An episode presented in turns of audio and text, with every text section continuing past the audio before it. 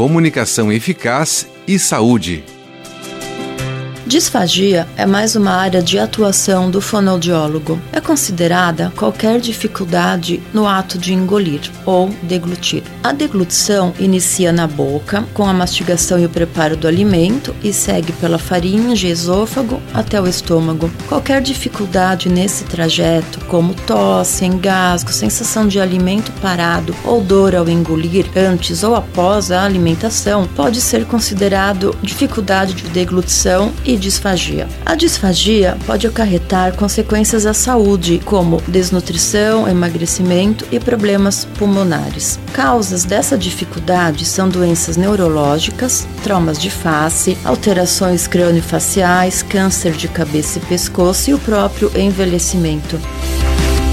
Dica da fonoaudióloga Sheila Zampini. Para o especial Dia do Fonoaudiólogo, 9 de dezembro.